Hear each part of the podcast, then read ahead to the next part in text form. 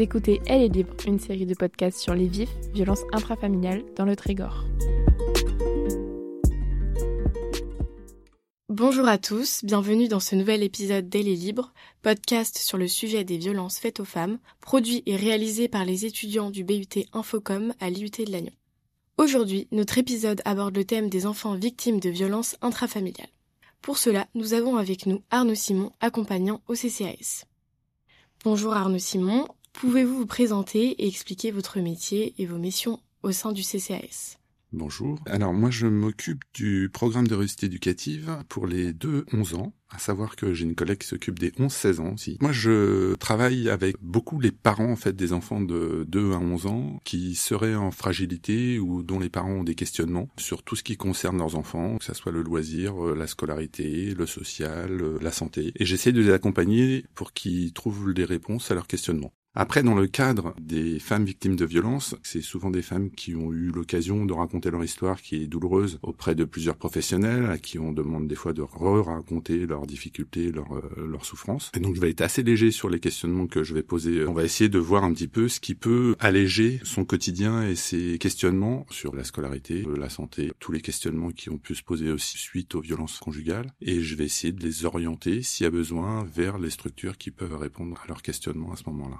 Et par exemple, lors du premier rendez-vous avec les mamans, est-ce que les enfants sont présents? Ça peut être le cas, ça peut ne pas être le cas, comme avec toute personne d'ailleurs. Dans le premier rendez-vous, en général, il n'y a pas trop l'enfant, mais bon, après, des fois, l'enfant est là parce qu'il n'y a pas de moyen de garde, donc ça peut être avec l'enfant aussi. Quand il y a l'enfant, je pose encore moins de questions concernant les difficultés qu'il peut y avoir au niveau familial. Donc il peut y avoir l'enfant, mais dans ces questionnements-là, c'est souvent des questionnements concernant soit la scolarité, soit le loisir. C'est pas des questionnements qui concernent directement, dans un premier temps, le bien-être de l'enfant. Après, sur d'autres rendez-vous, on va essayer de se poser tranquillement pour savoir si l'enfant va bien, s'il a besoin de voir un psy ou pas. Travaillez-vous avec une équipe auprès de l'enfant et de la maman ou êtes-vous euh, complètement seul?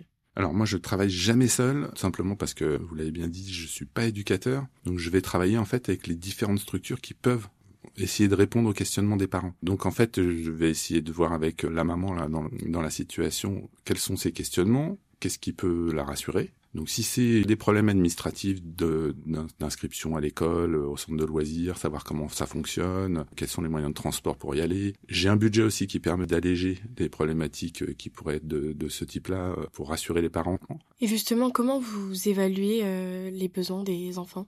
Bah, c'est en discutant avec euh, soit les professionnels dans un premier temps qui vont pouvoir me dire bah, bah voilà il y a ces questionnements là qui se posent. Est-ce que tu peux aider la maman pour trouver des solutions à ces questionnements? Soit en discutant avec la maman. Est-ce que euh, les enfants ont conscience de ce qui leur arrive? Conscience c'est un grand mot. En tout cas ils le vivent. Donc euh, ça se répercute de différentes façons pour chaque enfant. Conscience verbalisée peut-être pas. Mais en tout cas ils le vivent dans leur corps comme chacun d'entre nous qui vivons des traumatismes peut être enfoui aussi. Donc c'est à nous de faire attention à ça que l'enfant puisse verbaliser un petit peu euh, son vécu.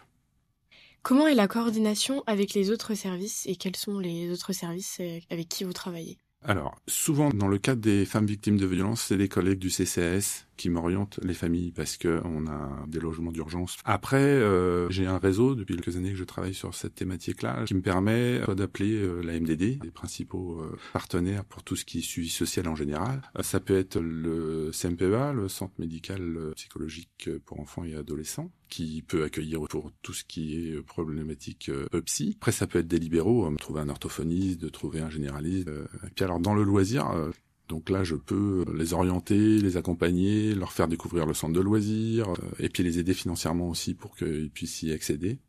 Et puis après, c'est pareil sur toutes les activités sportives culturelles. On a pas mal d'associations sur la ville qui nous permettent d'avoir une offre assez intéressante. Et là, je peux contacter les associations pour savoir si tel ou tel enfant peut accéder à telle ou telle activité. Donc les mamans font appel à vous, mais est-ce qu'il arrive que les enfants fassent aussi appel à vous? Alors non, moi je m'occupe des 2-11 ans, donc les enfants vont pas venir vers moi. Après, ma collègue c'est pareil, hein. c'est rare qu'un enfant ou un adolescent ait le réflexe de venir vers nous. D'accord. Et quand vous parlez de professionnels, c'est les autres services dont vous venez de parler? Oui, donc il y, a, la MDD, il y a le CCAS, il y a les écoles ou les collèges pour ma collègue, le service enfants-jeunesse, ça c'est les principaux partenaires. Il y a l'association Beauvalon aussi qui fait de la prévention sur l'agnon. Mais après, sinon, il y a le CMPEA, un lieu d'accueil gratuit pour trouver quelqu'un pour parler. Et donc, euh, que proposez-vous aux enfants, même aux mamans, pour les accompagner? Ça dépend les, les questionnements. Alors, pour les femmes victimes de violences, les premières demandes concernent la découverte du cadre éducatif proposé à l'agneau. Donc il y a tout ce qui est les écoles, dans quelle école va aller l'enfant, aller au service administratif pour inscrire l'enfant à l'école, bien découvrir tout cet environnement scolaire, tout l'environnement loisir de l'enfant, quels sont les centres de loisirs dans lesquels peut aller l'enfant le mercredi ou les vacances, tout ce qui est besoin de garde, ça peut permettre à la maman de souffler aussi, d'avoir des temps à elle. Je peux aussi accompagner la maman sur tout ce qui est euh, structure euh, plutôt adulte ou enfant-parent, c'est-à-dire les centres sociaux, leur permettent d'avoir des activités, de connaître des gens aussi sur l'Agnon. Et puis, euh, il y a aussi des sorties familiales qui sont organisées par les centres sociaux pour que les parents soient pas isolés. Le but du jeu, c'est vraiment pour les mamans d'alléger leurs soucis concernant l'éducation de l'enfant, de leur faire découvrir les outils éducatifs à disposition donc sur le territoire, de les déculpabiliser aussi. Elles se sentent un peu coupables de mettre leur enfant dans une situation qui est pas très agréable sur ce temps-là. Elles ont le droit de mettre leur enfant au centre de loisirs, même si elles sont là. Puis elles vont prendre le temps qu'il faut pour se reconstruire. Et comment s'assurer que les enfants s'intègrent bien à l'école? Moi, j'ai des réunions régulières avec les écoles. Ça nous permet de se dire, bon, bah voilà, il y a tel enfant, il est en difficulté au niveau de l'école ou sur les temps périscolaires. Merci beaucoup Arnaud Simon. De rien.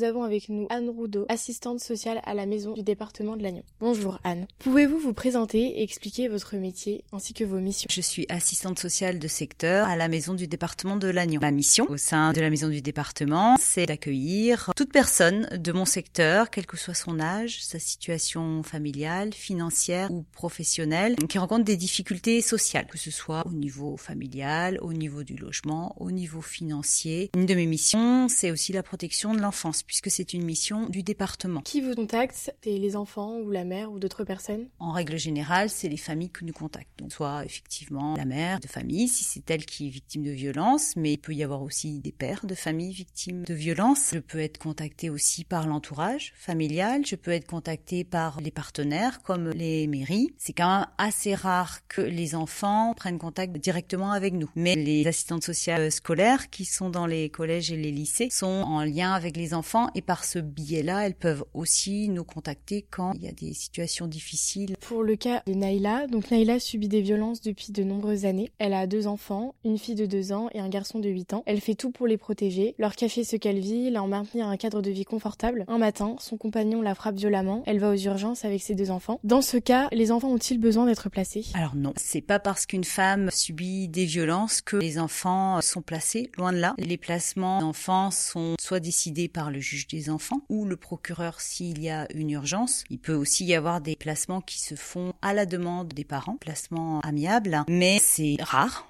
qu'il y ait des placements. Il n'y a pas de placement systématique, loin de là, quand les femmes sont victimes de violences. Quelle est la tranche d'âge des enfants que vous accueillez? Moi, j'accueille tout public, donc des familles avec des enfants de tout âge, mais le service enfance-famille, qui est un service de la maison du département, peut exercer des mesures éducatives pour les enfants de 0 à 18 ans et les jeunes majeurs jusqu'à 21 ans. Et quel est le processus d'accompagnement? Nous, on intervient soit à la demande des familles, soit à la demande des partenaires, mais on peut aussi être amené à intervenir quand il y a eu un signalement adressé à la CRIP, la cellule de recueil des informations préoccupantes, qui en fait recueille tous les signalements qui concernent les enfants mineurs dans le département et qui par la suite peut demander à ce qu'il y ait une évaluation faite dans les familles. Il arrive, on nous demande, nous, d'aller évaluer la situation d'enfants au sein de leur famille à partir du moment où il y a eu des révélations de, de violences intrafamiliales. Est-ce que l'enfant est seul ou accompagné lors des rendez-vous et s'il est accompagné par qui? Alors en règle générale, moi je vois les enfants avec leurs parents, sauf lors des évaluations dont je parlais précédemment, de situation familiale à la demande de la CRIP. Là, on est amené à rencontrer les enfants seuls. Comment se déroulent les entretiens? Est-ce que vous avez des questions préparées sur rendez-vous où les personnes peuvent vous contacter à n'importe quelle heure, venir vous voir à n'importe quelle heure? À n'importe quelle heure, non. on a des horaires d'ouverture. Maintenant, effectivement, en règle générale, on reçoit les personnes sur rendez-vous. Donc, que ce soit à la maison du département ou sur l'extérieur. On a aussi euh, la possibilité de recevoir une personne qui demanderait à être reçue dans une situation particulière. Les entretiens, ils se déroulent en fonction de leur demande. Donc, non, il n'y a pas de questions préparées ou préorganisées. On s'adapte à la personne qu'on a en face de nous. Est-ce que l'approche et procédures sont-elles différentes en fonction de l'âge de l'enfant?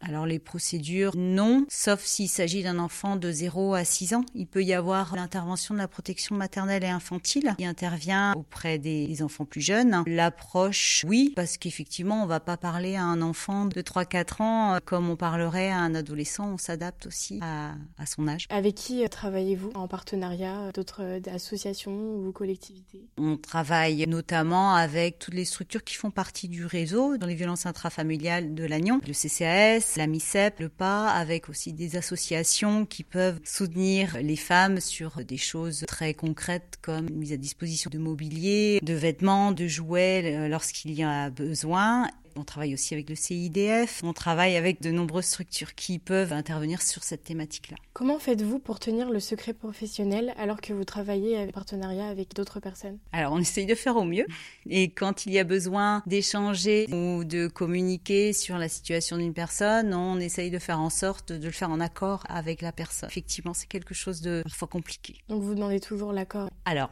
sauf si effectivement, en cas de protection de l'enfance, euh, il y a nécessité d'adresser un signalement pour un enfant en danger. Là, il y a la levée du secret professionnel et là, on ne demande pas l'accord.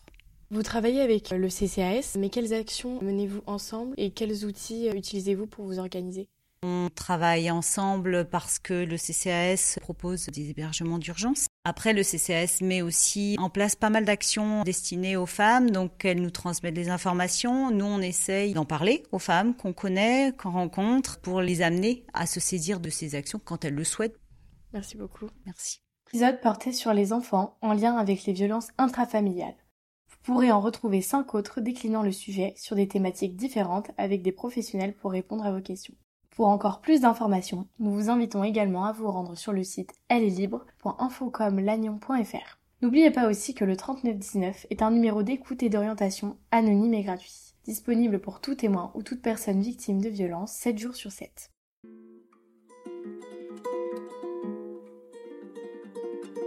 C'était un épisode de la série de podcast Elle est libre, réalisé par les étudiants en communication de l'IUT de Lannion pour le collectif 25 novembre à Lannion Trégor Communauté.